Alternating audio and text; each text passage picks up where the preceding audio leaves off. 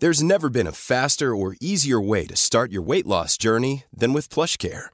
PlushCare accepts most insurance plans and gives you online access to board-certified physicians who can prescribe FDA-approved weight loss medications like Wigovi and Zepbound for those who qualify. Take charge of your health and speak with a board-certified physician about a weight loss plan that's right for you. Get started today at plushcare.com slash weight loss. That's plushcare.com slash weight loss. plushcare.com slash weight loss. Heraldo Radio. El dedo en la llaga. Había una vez un mundo en el que nadie creía. Un país de historias inexplicables. Una nación con personajes asombrosos. Santo Tomás tenía razón. Hay que ver para creer. El México increíble, las verdades que duelen, la voz de los que callan, el dedo en la llaga. Infórmate, diviértete, enójate y vuelve a empezar. El Heraldo Radio presenta El Dedo en la Llaga con Adriana Delgado.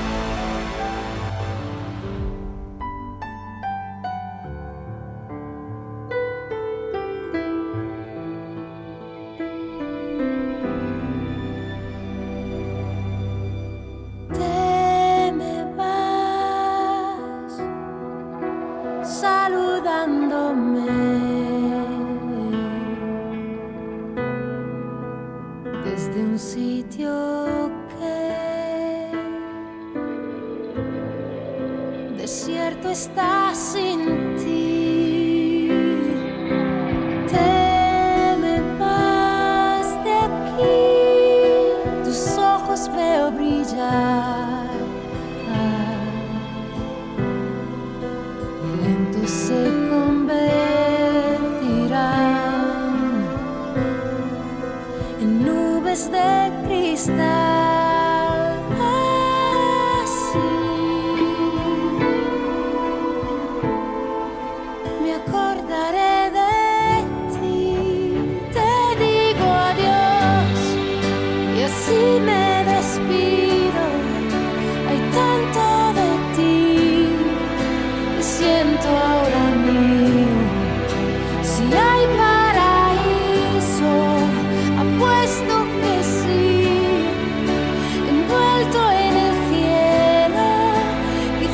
dice que no se puede amar igual que a un ser humano,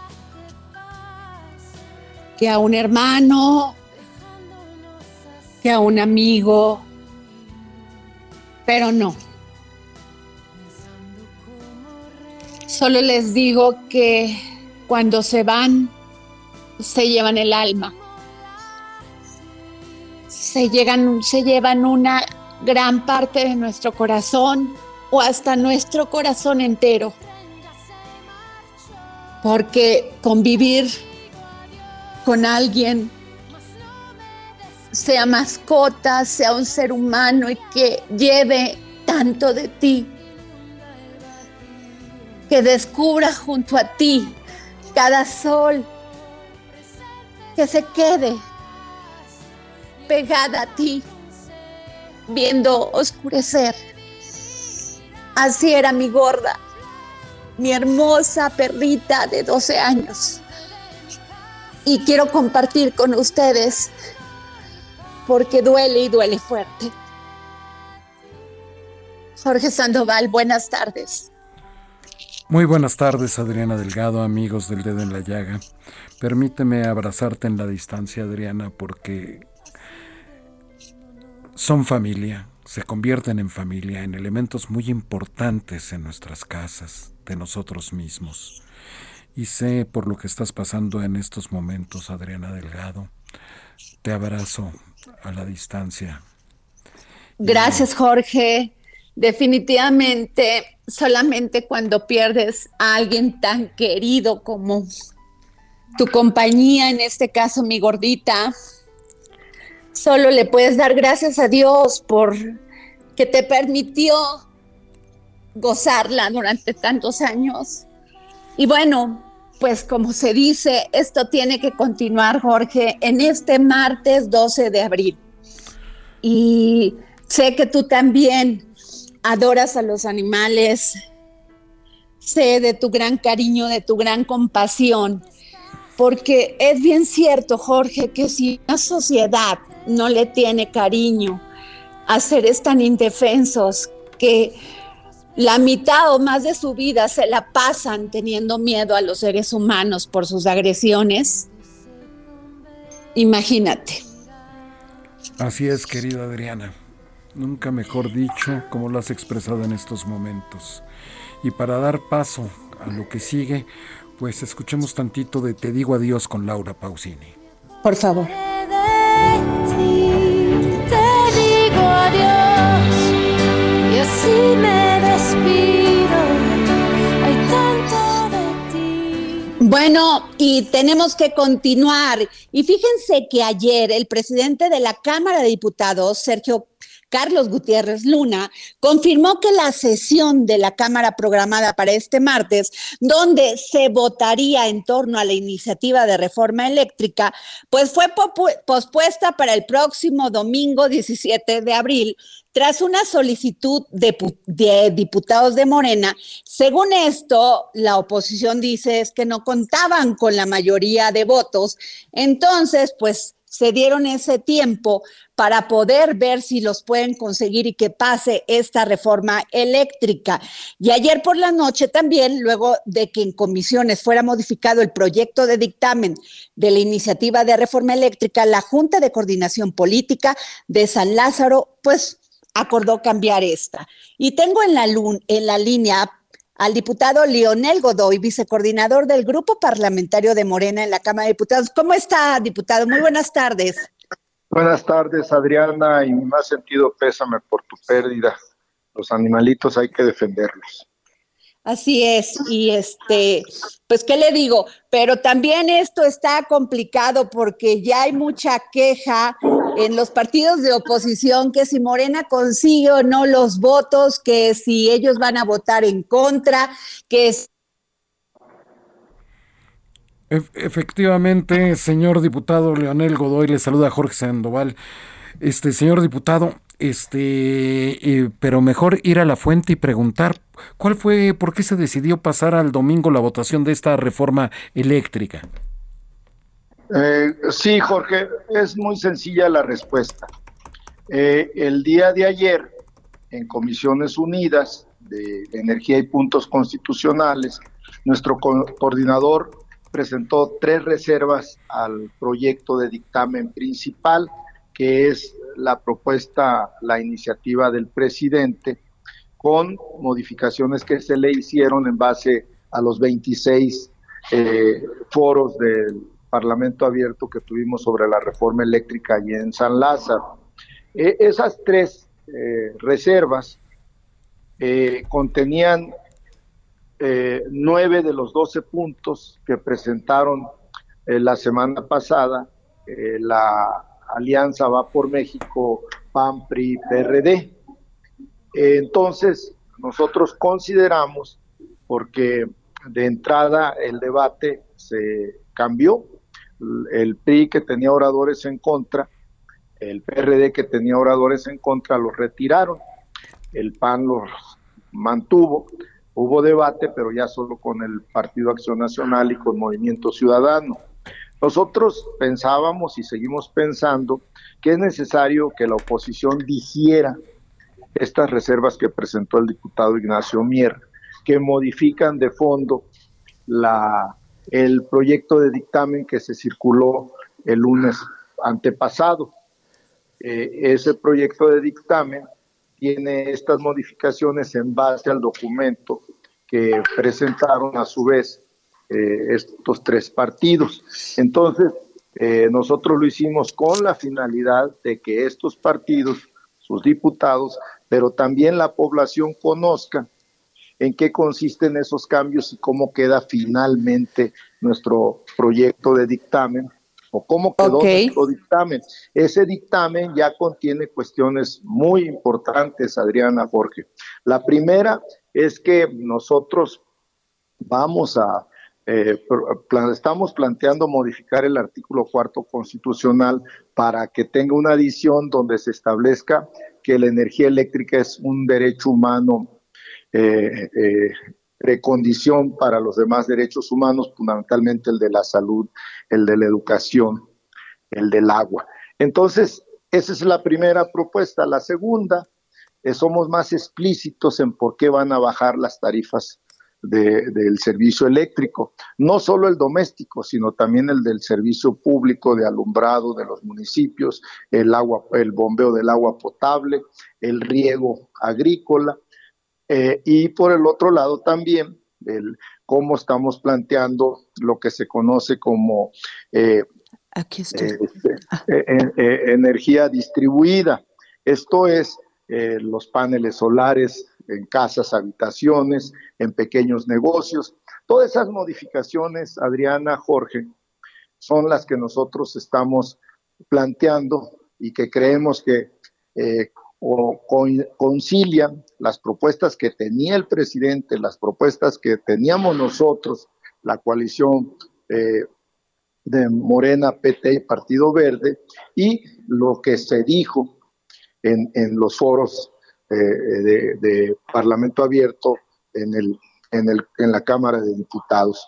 Entonces, esto más lo que propuso en este documento la semana pasada, PRI, PAN y PRD, entonces sentíamos que debe de ser procesado por estos partidos, valorado porque se tiene que redactar. Nosotros presentamos una redacción que es el dictamen que se aprobó ayer y se presenta a discusión el domingo a las 11 de la mañana. Pues, este, independientemente de que tienen que socializar, como han dicho ustedes, esta, esta, esta reforma y estos puntos, el tema de la universalidad de la, del acceso a la luz eléctrica, ¿eso no estaba ya implícito en la Constitución, diputado? No, no, no estaba. Eh, nosotros, bueno, en la iniciativa del presidente lo tenía eh, expreso, esta iniciativa en el artículo 25 constitucional, ahí estaba señalado, pero ahora por mejor técnica legislativa y además también para que no haya ninguna duda que es un derecho humano la energía eléctrica, se va a trasladar al artículo cuarto constitucional, pero no estaba, Adrián. Ok, este diputado, lo vimos a usted pidiendo que salieran los cabilderos de algunas empresas este, este, que pues han tenido contratos en México como en él. Eh, ¿Cómo es posible que se les permite estar en el Pleno y qué estaba haciendo? Bueno, eh, primero te quiero decir que hay cabilderos que tienen que están inscritos en un padrón de la mesa directiva de la Cámara de Diputados.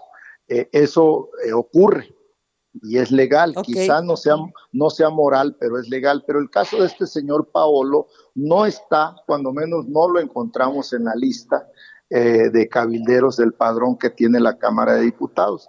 Vamos a presentar un documento solicitando las sanciones correspondientes porque además él representa a, a, INEL, una empresa española que ya fue sancionada por la Comisión Federal de Electricidad por mentir. Entonces, eh, eh, este, por falsear documentos, por, en fin, una serie de trampas que estaban haciendo. Y él es el representante de ellos. Además, que hizo? Que hizo este, los 12, según esto, eh, según lo que ahí ellos mismos dijeron, eh, es los 12 puntos del documento de, del PAN, PRI, PRD. Pero además, finalmente, todos sabemos que estos cabilderos piden, este, eh, piden eh, no piden, ofrecen moches. Eso ocurrió en el 2013, es público. Hay hasta un ex senador en la cárcel por eso. Hay órdenes de aprehensión contra otros, como, como el caso de Ricardo Anaya. Esos cabilderos se dedican a corromper a los diputados y a las diputadas, pero fundamentalmente no puede estar en una curul de un diputado. Híjole, pues muy claro. Y diputado, entonces el domingo ustedes esperan que esta reforma eléctrica pase, por fin pase.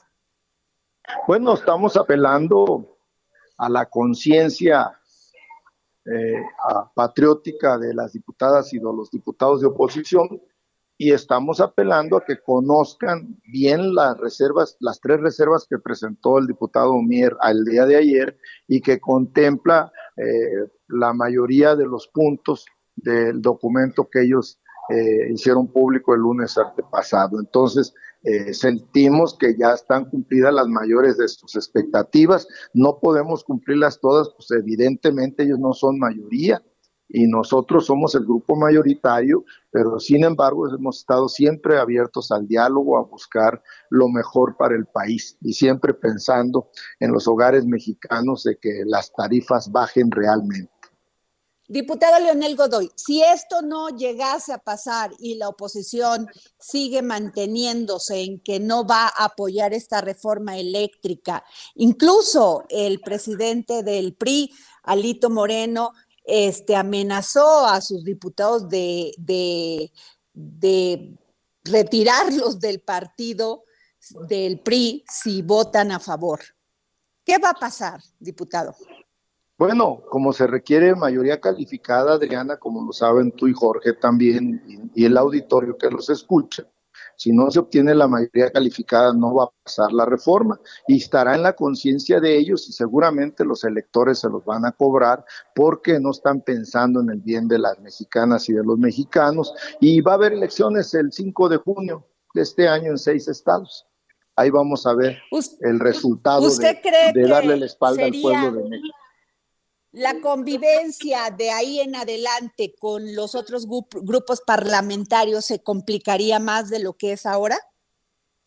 Bueno, para otras, para otras reformas, para otras interesante, interesante tu planteamiento, Adriana. Sin duda va a ahondar más la diferencia eh, que nos separa a la oposición de nosotros y que seguramente eso también va a servirle para que el pueblo de México vea con sus propios ojos cómo estamos actuando unos y cómo están actuando ellos. Pues muchas gracias, diputado Leonel Godoy. Muchas gracias por tomarnos la llamada para el dedo en la llaga. Al contrario, te agradezco, a Adriana, que a pesar de tus sentimientos ahorita, cumplas con tu tarea de informar y a Jorge, muchas gracias. Estamos en comunicación. Al contrario, gracias. Jorge Sandoval. Saludos, señor diputado Leonel Godoy. Pues ahí están las palabras del vicecoordinador del grupo parlamentario de Morena en la Cámara de Diputados, pues Adriana. Muy, claro. Jorge, porque ya hubo amenazas de tanto de. Yo las he escuchado más del PRI, que como que son este eslabón vulnerable este, de que van a expulsar a sus diputados si se atreven a votar a favor de esta reforma. Y el PAN pues se ha mantenido muy muy en su dicho desde el principio, no vamos a votarla. ¿Por qué? Porque es contraria a México, porque es contraria a la competencia, porque este, eh, no ayuda, el eje rector lo tiene, de la luz eléctrica lo tiene el Estado y no se moderniza, energías limpias, en fin, y en la oposición pues sacó sus 12 puntos que ya hoy trata mi columna de esa, porque es una mea culpa. O sea, sí tenemos nosotros la culpa de haber simulado, de haber hecho estos contratos. Entonces, ¿en qué papel queda Jorge Sandoval? Exactamente, así como preguntas tú en tu columna que hoy aparece en el Heraldo de México impreso y que se puede revisar en el heraldo de México.com.mx, pues esa es justamente la pregunta Adriana Delgado. Pero, pero lo están aceptando, Jorge. Es que el tema es que la aceptación es implícita, o sea, estamos aceptando que sí hubo simulación, que sí hubo contratos, que sí hicimos mal y ahora pues quieren corregir el rumbo cuando ya son oposición. Me parece como un juego perverso, Jorge. Completamente, Adriana. Ahora sí salen a pedir perdón y quieren que creamos en ellos, ¿no? Sí, porque ¿cómo no se fijaron en eso, Jorge, cuando hay escuelas que todavía no tienen luz y que por tanto, por no tener luz, no tienen internet? Hay este, hospitales que nunca se hicieron, que tampoco cuentan con luz, este, ¿cómo se llama esto que hizo el Infonavit cuando este, toda ah, esta con todas sus casas ciudades, sí, ciudades fantasmas que no tenían el mínimo servicio, Jorge. Entonces, ahora la mea culpa, sí, fuimos culpables, pero ahora ya no lo queremos. Exacto, sí amasamos grandes fortunas, pero ya somos otros, ya somos diferentes. No, me parece un discurso muy hipócrita y muy perverso, y máxime que no se sienten a negociar y y hablar con las empresas, hablar con los partidos de oposición, hablar con el partido en el gobierno y decir, bueno, pues nosotros creemos esto, pero siempre es una tajada electoral, Jorge, que nos hace tanto daño a los mexicanos y a las mexicanas. Siempre están pensando en qué vamos a jalar, en qué vamos a, a cortarle del pastel y qué nos queda. Así es, como tú dices, ¿por qué no hacer operaciones win-win como dijeran los gringos, no? Así es, Jorge. Bueno, seguimos. Otro tema muy importante, Adriana, que también está en crisis, que es el estado en que nos encontramos con el agua, con nuestras grandes sequías y para eso, pues se encuentra en la línea el maestro Heriberto Montes, gerente de aguas superficiales e ingeniería de ríos de la Conagua, Adriana Delgado. Muy buenas tardes, ingeniero. ¿Cómo está? Gracias por tomarnos la llamada para el dedo en la llaga. Buenas tardes, Adriana. Mucho gusto en, saludarte, en saludarlos a los dos, a sus órdenes. Gracias. Ingeniero, pues grave, grave la situación que se está viviendo con la sequía en varios estados del norte del país y este y pues esto ya puso las alertas aunado a todos estos problemas que tenemos, no solamente del cambio climático, sino también todo lo que, o sea, sigue después de todas estas sequías, de que las personas no tienen el acceso a un líquido tan vital. Sí, eh, quiero comentar un tema muy importante para tener un panorama general de la situación. Actualmente nos encontramos en la época de estiaje esta época de estiaje significa principalmente que durante estos meses mm, ocurren pocas precipitaciones. Esta época de estiaje inicia en el mes de noviembre y concluye en el mes de mayo en la mayoría del territorio nacional. Posteriormente tenemos la época de lluvia y esto sucede todos los años, prácticamente es, algo que es un proceso normal que se lleva a cabo todos los años. Ahora, eh, derivado de las bajas precipitaciones, efectivamente en algunas zonas del país se tiene cierto grado de sequía, por ejemplo, y principalmente en el norte. Sin embargo, que me gustaría aclarar un poco que ha habido episodios de sequía mucho más fuertes en los últimos 20 años que podemos comentar, por ejemplo, en el 2011, en el 2006, en el, en el 2020 eh, hubo episodios de sequía mayores que los que actualmente estamos sí hay una sequía, pero no podríamos decir que es la peor sequía que ha ocurrido en los últimos años. Eh, eh, ingeniero, ¿se pudo haber hecho algo para evitar este, estos temas que siempre entiendo que usted bien dice que ha habido sequías más, más terribles que esta, pero ¿se puede hacer algo para evitarlas? El, el tema que te comentaba sobre la, el proceso que ocurre año con año, es un proceso normal. Eh, por ejemplo, actualmente eh, tenemos un porcentaje de sequía a nivel nacional de 74%. Esto quiere decir que 74% del territorio nacional tiene cierto grado de sequía, pero sí hay que aclarar que hay varios niveles de sequía. Eh, hay unos que son anormalmente secos, que se, podríamos decir el primer, el primer nivel, y sequía excepcional, que es el mayor. Por ejemplo, ahorita en sequía excepcional solo tenemos el punto uno por ciento. Y, y, por ejemplo, en el 2021, en la misma fecha, teníamos el 84% de sequía. Ahora, recordemos que nuestro la ubicación de nuestro país eh, hay ciertas condiciones de clima que son totalmente normal y que han ocurrido a lo largo de toda la historia. Por un lado tenemos en el norte clima semiseco y en el sur un clima semihúmedo o húmedo. Entonces, hay ciertas condiciones que han ocurrido a lo largo de la historia y que son totalmente normal. El hecho de que ocurran bajas precipitaciones en el norte del país no es algo que solo ha ocurrido hoy o, hace un año, no, es algo que históricamente así ocurre. Ahora, hay algunas condiciones, de, principalmente en las presas de bajos almacenamientos en ciertas zonas, y también es algo que ocurre año con año, ¿no? Pero esta condición de la ubicación de nuestro país es algo que eh, deriva en las condiciones eh, del clima que actualmente tenemos y que hemos tenido a lo largo de varios años. Muchísimo Pues, al maestro Heriberto Montes, gerente de aguas superficiales, Ingeniería de Ríos de Conagua, que nos haya tomado la llamada para el dedo en la llaga. Perfecto, muchas gracias a ustedes, saludo a, a su auditorio, a ustedes y estoy a sus órdenes. Ahí está. Nos vamos a un corte, Jorge Sandoval. Así es. desde un sitio que desierto está sin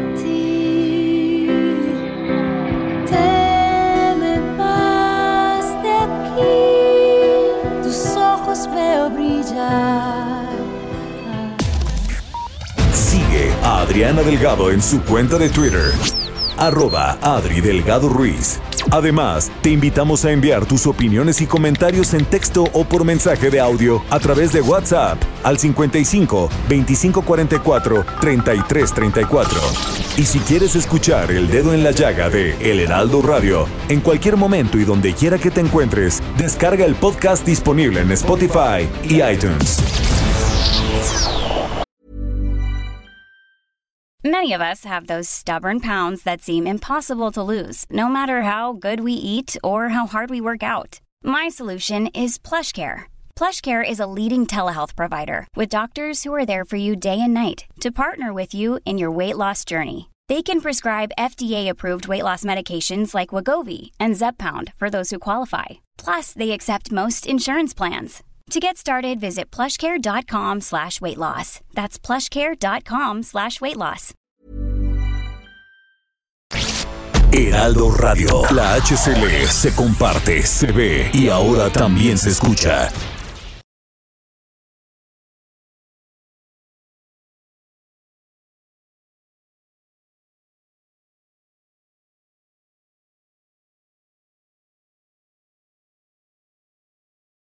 Heraldo Radio. La HCL se comparte, se ve y ahora también se escucha.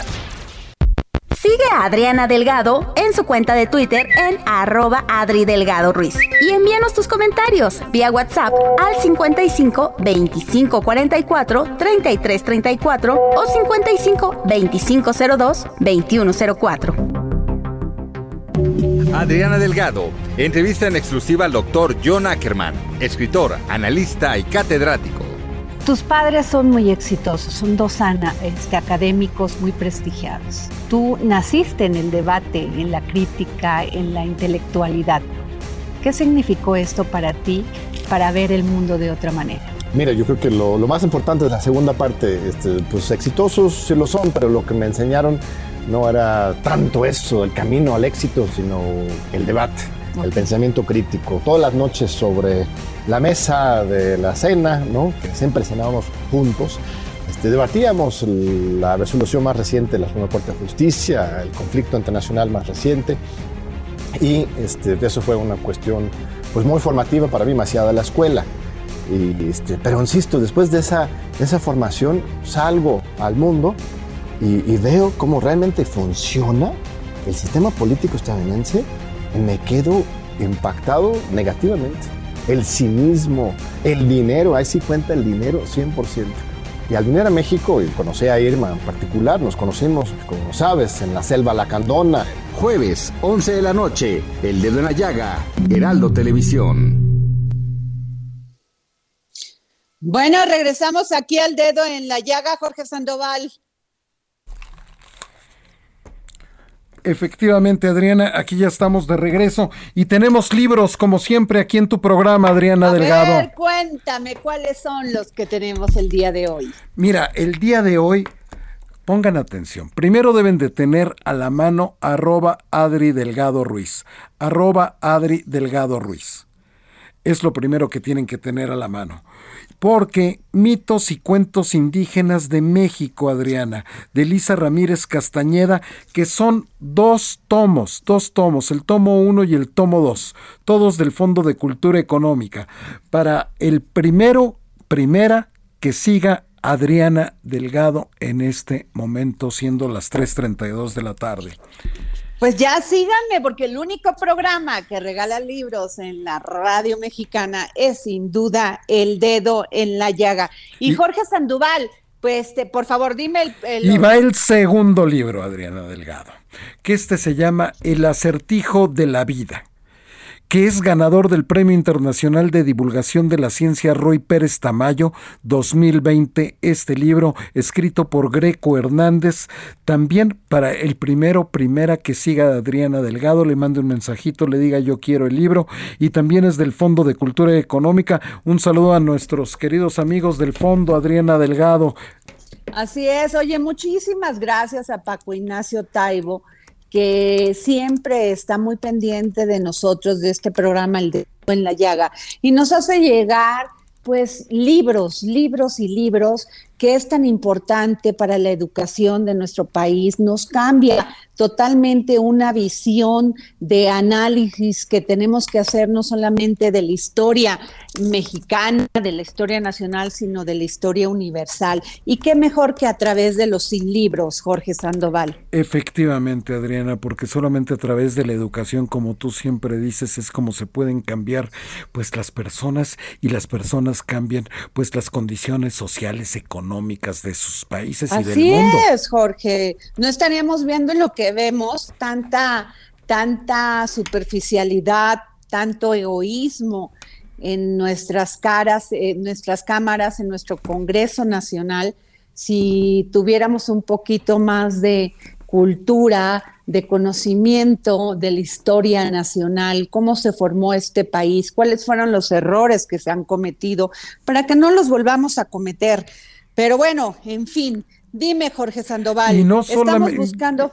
Sí, y no solamente pues de libros, Adriana, sino también es importante ir a los museos, como este gran museo interactivo de economía, el MIDE. Uy, claro que sí, y además ahí nos permiten todos los lunes grabar nuestro programa El Dedo en la Llaga. Es un edificio maravilloso, muy bien cuidado, además de que es un museo interactivo, como bien lo dices, de economía, porque muchas veces nada más sabemos de política, de ciencias sociales, y hay que conocer de todo para poder, como bien digo, hacer un análisis más profundo de las situaciones por las que atraviesan los países, que muchas veces no son este, responsabilidad de quienes manejan la economía, muchas otras sí, muchas son por situaciones adversas totalmente, pero para eso tenemos que ir al museo este, de Economía, el MIDE. Así es, y en la línea se encuentra su directora Adriana Delgado, Silvia Singer. Silvia, ¿cómo estás, querida? Muchísimas gracias al nombre del dedo en la llaga del Heraldo de México, que nos permitas con gran este, solidaridad, amabilidad, que grabemos en las instalaciones del MIDE. Ay, Adriana, para nosotros es un gusto que ustedes estén con nosotros. Eh, nos gusta compartir con las opciones de gran calidad, informativas importantísimas en, en nuestra sociedad, en nuestro país, en nuestra ciudad.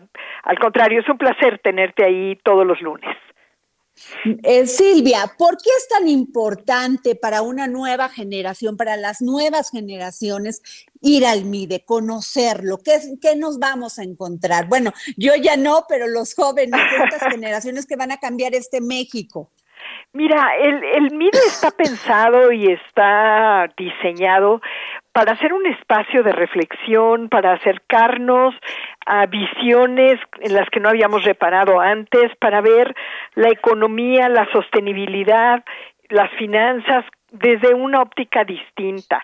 Y no porque te digamos desde cuál óptica, sino un poco para plantear cuáles son las diferentes ópticas y que tú elijas lo que te interesa, lo que te gustaría saber más Creo que el MIDE es un espacio súper amable, diseñado para los jóvenes precisamente.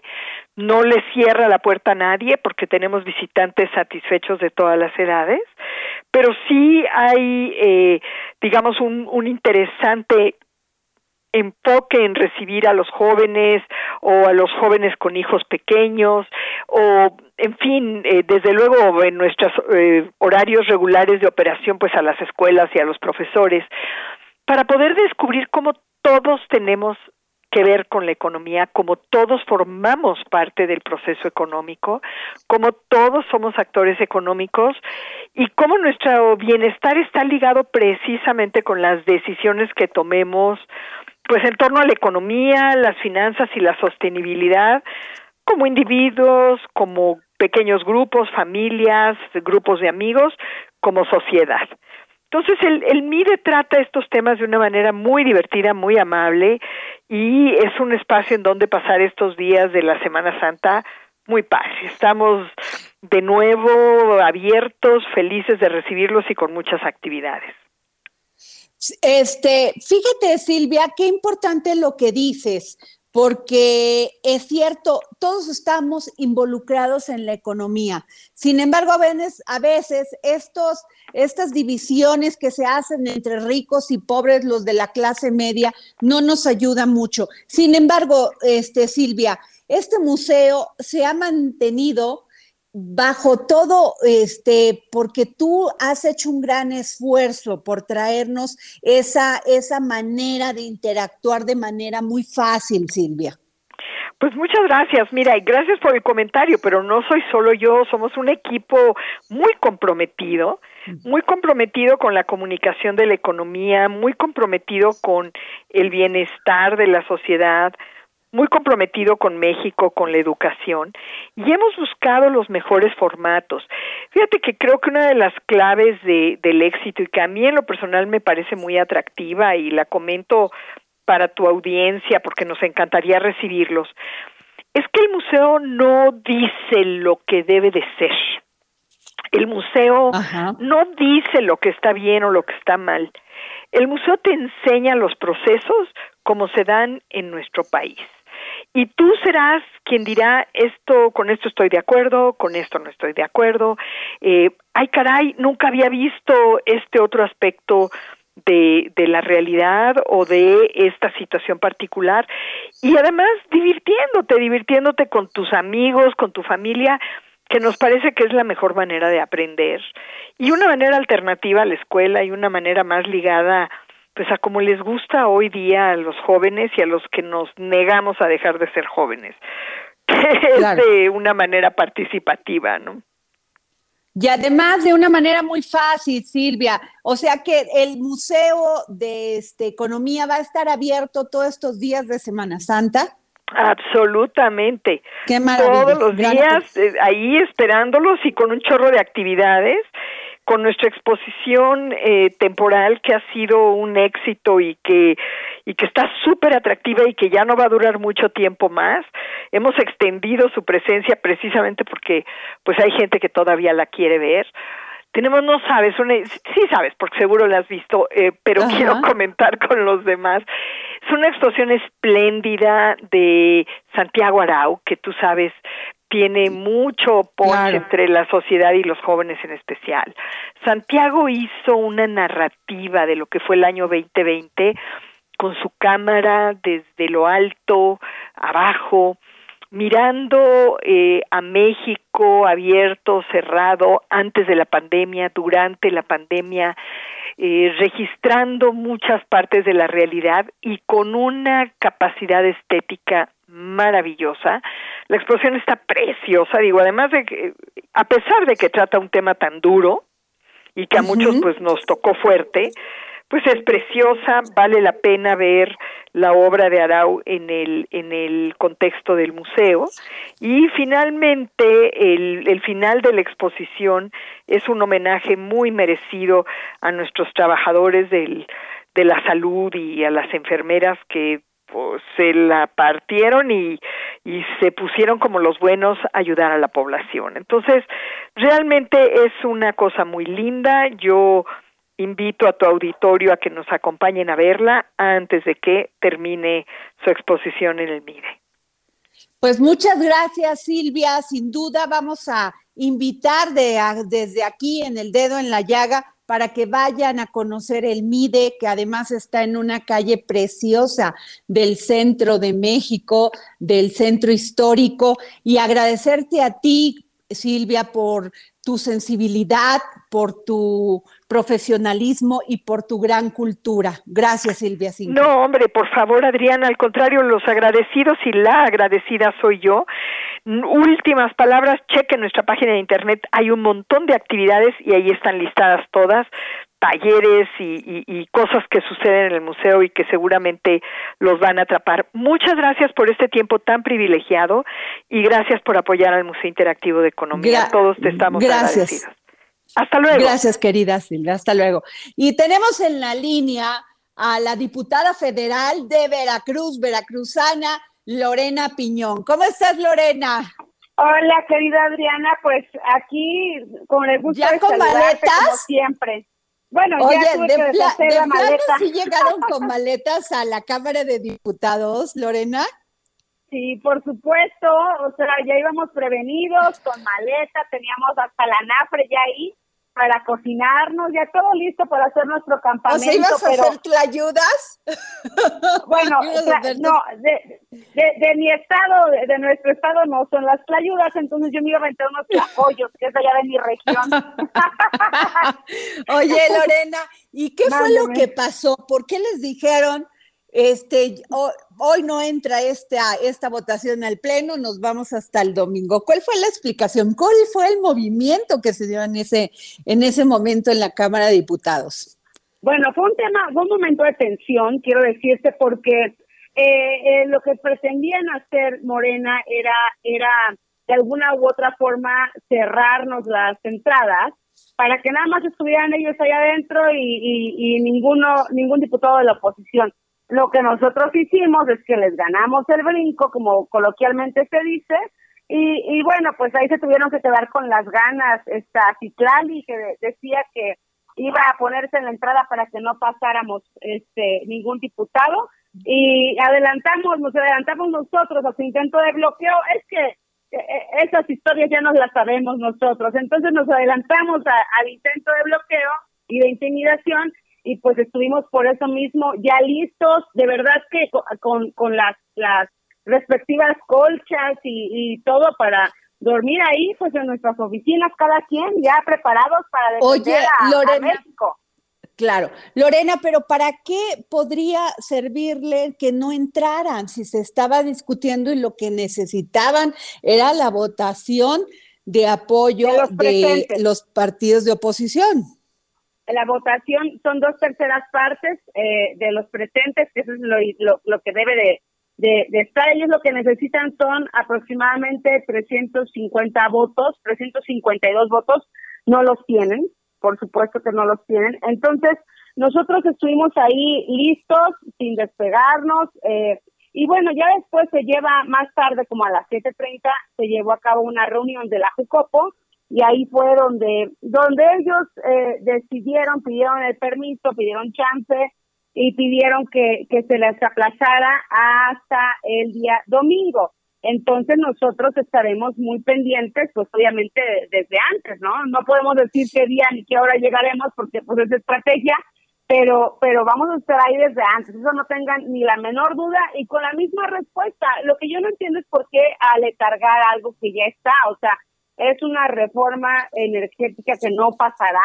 No pasará porque no asegura que vayan a bajar el costo de la, de la energía. Por ejemplo, eh, eh, son los mismos que nos prometieron eh, que, que cuando llegaran ellos iba a estar eh, la gasolina a 10 pesos. Cada día que yo voy a cargar me espanto más, o sea, ya está como a 25 pesos el, litro de, de gasolina. Entonces, eh, son los mismos que prometieron una gasolina a 10 pesos eh, cuando se triplicó ya y, y, son los mismos que prometen que va a haber energías este, bajas. Tuvimos nosotros eh, como cerca de siete meses con, con foros, con expertos y siempre que preguntábamos a los expertos eh, cómo iban a hacerle para bajar la luz, ahí era donde tartamudeaban.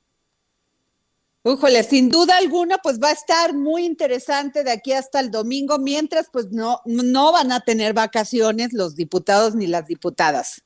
No, no, estamos nosotros, este, pues aquí atrincherados, nos estamos eh, eh, turnando para que no nos quieran este dar un albazo, ¿no? Que cualquier momento se les ocurra citar, aunque por acuerdo ya se dijo que no, por acuerdo de la se dijo que no se podía citar antes del domingo, pero bueno, ya no podemos confiarnos. Entonces, son 334 votos, Adriana, los que se necesitan.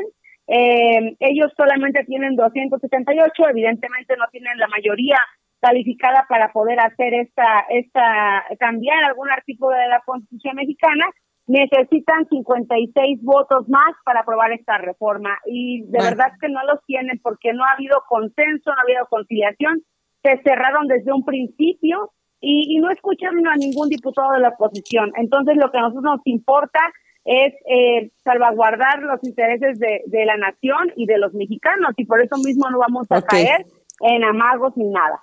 Estamos firmes pues, defendiendo a México. Muy claro, Lorena. Pues muchas gracias por tomarnos la llamada para el dedo en la llaga. Lorena Piñón, diputada federal Un PRI. Gracias. Jorge Sandoval, pues nos vamos a escuchar mi columna, ¿no?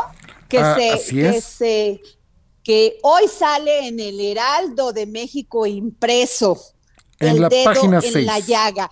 Y el título es Mea culpa. En el dedo en la llaga de esta semana de Adriana Delgado, mea culpa. Terminar con los excesos y abusos cometidos por algunos generadores de energía del sector privado derivados de errores de la reforma energética de 2013. No, no es un texto de la reforma eléctrica, sino el quinto de los 12 puntos que la oposición exige incluir completos a cambio de sus votos. ¿Que no fueron esos mismos partidos los que legislaron y aprobaron esos abusos por los que ahora hay contratos leoninos y las tarifas no bajan como habían prometido, así reconocen que aquella legislación estuvo mal diseñada. También demandan incluir a la electricidad como un derecho constitucional, lo que si bien no está expresado específicamente en el dictamen, sí está implícito en el articulado. ¿Tendría que ser una postura inamovible? Nada más como ejemplo, desde la reforma de telecomunicaciones, también de 2013, el acceso a Internet es un derecho garantizado en la Constitución. Sin embargo, nueve años después, la letra sigue sin ser igual a la realidad, irónicamente, entre otras razones, por falta de electricidad. El gran problema con las simulaciones es que se revuelven con las buenas intenciones y el resultado termina siendo el contrario al necesario. De no ser así, no tendríamos escuelas sin luz e internet en las zonas rurales, no habría fraccionamientos de vivienda popular sin agua ni otros servicios básicos, pero con la gente pagando su crédito Infonavit. Estaríamos viendo mejor infraestructura para el campo y a los campesinos con herramientas herramientas para la innovación. Si aquella reforma energética hubiera estado a la altura, la CFE no tendría que estar buscando fórmulas para atraer a 415 grandes clientes que están atrapados en las irregularidades de los desvirtuados contratos de autoabasto, ni soportar los pagos ínfimos por el uso de la red de distribución, tampoco contratos de generación abusivos por parte de consorcios internacionales, como lo expusimos aquí mismo, poniendo el dedo en la llaga el 22 de febrero. No habría que buscar y señalar responsables que permanecen impunes, ni estaríamos discutiendo hoy los desequilibrios en el sector. Queda claro que se necesita una reforma eléctrica, considerando que los gobiernos panistas y priistas en su turno no dieron el ejemplo que hoy exigen, ¿no sería más responsable dejarse de polarizaciones y sentarse a dialogar y negociar, considerando que el gobierno, al que señalan como intransigente, ya accedió a incluir nueve de sus doce propuestas? Hay asuntos mucho más relevantes que discutir. Si bien el embajador Ken Salazar afirma que la unión entre Estados Unidos y México es para siempre porque estamos integrados en nuestra economía, también advirtió sobre la lluvia de demandas que habría en el marco del TEMEC, tanto con la reforma en manos de los diputados como con la validación constitucional de la ley de la industria eléctrica que hizo la Suprema Corte. Hay 10 mil millones de dólares en inversiones estadounidenses en riesgo e incertidumbre, dice la representante comercial de ese país, Catherine Tai. También otros 13 mil millones de dólares de capitales procedentes del otro lado del Atlántico, según Gabriel Mignot, representante de la Unión Europea, con la que tenemos 18 acuerdos de inversión. El gran paso tiene que ser hacia las energías limpias en todo sentido, más allá de un parlamento abierto con oídos sordos y confrontación. No es capaz la clase política de dialogar realmente entre sí y con los inversionistas para encontrar soluciones que signifiquen ganar, ganar, en voz de Denis Cuadra. ¿Me puedo ganar? Esa es la pregunta. si no es capaz la clase política de dialogar realmente entre sí para hacer operaciones ganar, ganar. Bueno, y ya tenemos ganador de el libro Mitos y Cuentos Indígenas de México, se lo lleva Jorge Ortiz Mandujano, que ya siguió a arroba Adri Delgado Ruiz y todavía está aquí, el acertijo de la vida de Greco Hernández, ganador del Premio Internacional de Divulgación de la Ciencia Rui Pérez Tamayo 2020. Ya saben, lo único que tienen que hacer es seguir arroba Adri Delgado Ruiz y decir yo quiero ese libro, seguirla y ya es suyo. Y venir aquí a nuestras instalaciones del Heraldo de México que se encuentran en Avenida Insurgente Sur 1271 en el piso 2 con una identificación y aquí se llevan su libro. Y por favor no se vayan a perder este jueves una gran entrevista que hizo Adriana Delgado para el programa El Dedo en la Llaga en su versión de televisión, que pasa obviamente a través del Heraldo Televisión en punto de las 11 de la noche, que le hace una entrevista al doctor John Ackerman, que ya saben que él habla muy claro, de frente, y ahí hace una gran autocrítica al respecto de Morena. Bueno, hay que estar pendientes de todo lo que pasa alrededor de esta votación que se aproxima de la reforma eléctrica. Es todo para el dedo en la llaga. Mañana tienen una cita aquí con Adriana Delgado en punto de las 3 de la tarde. Por favor, no se despegue de las frecuencias del Heraldo Radio.